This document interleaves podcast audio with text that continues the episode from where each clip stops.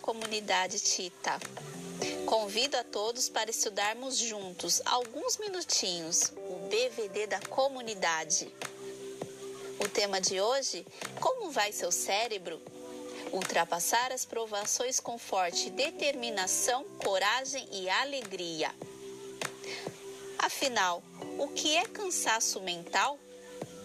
Também chamado de estafa e esgotamento. O cansaço mental atinge crianças e adultos, comprometendo o desempenho profissional e escolar, tornando até atividades antes prazerosas em penosas.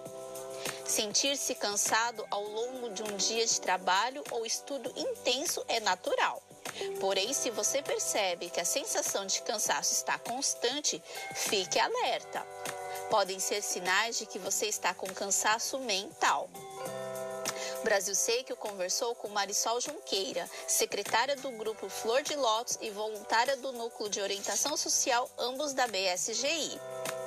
Ela comenta sobre como controlar a fadiga mental.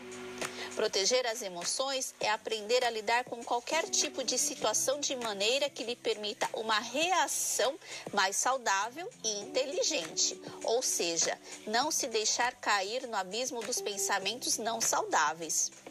Quando estamos na gestão dos nossos pensamentos e emoções, nós nos tornamos mais tolerantes e conseguimos nos proteger, não depositando no outro a responsabilidade pelo nosso bem-estar e pelo nosso mal-estar. Saímos do piloto automático e passamos a ficar mais presentes. 2021 já é vitória. O presidente Queda nos incentiva. Quando determinamos em nossa mente que iremos alcançar nossos objetivos e que venceremos, nosso cérebro faz todo o esforço possível para realizar essa imagem mental que criamos. De uma perspectiva de vida mais ampla, não há doença que não possa, em essência, ser vencida pela força de uma fé inabalável. Esta é a força da mente. Mesmo com tantas incertezas, o importante é a nossa determinação de superar tudo com coragem e alegria.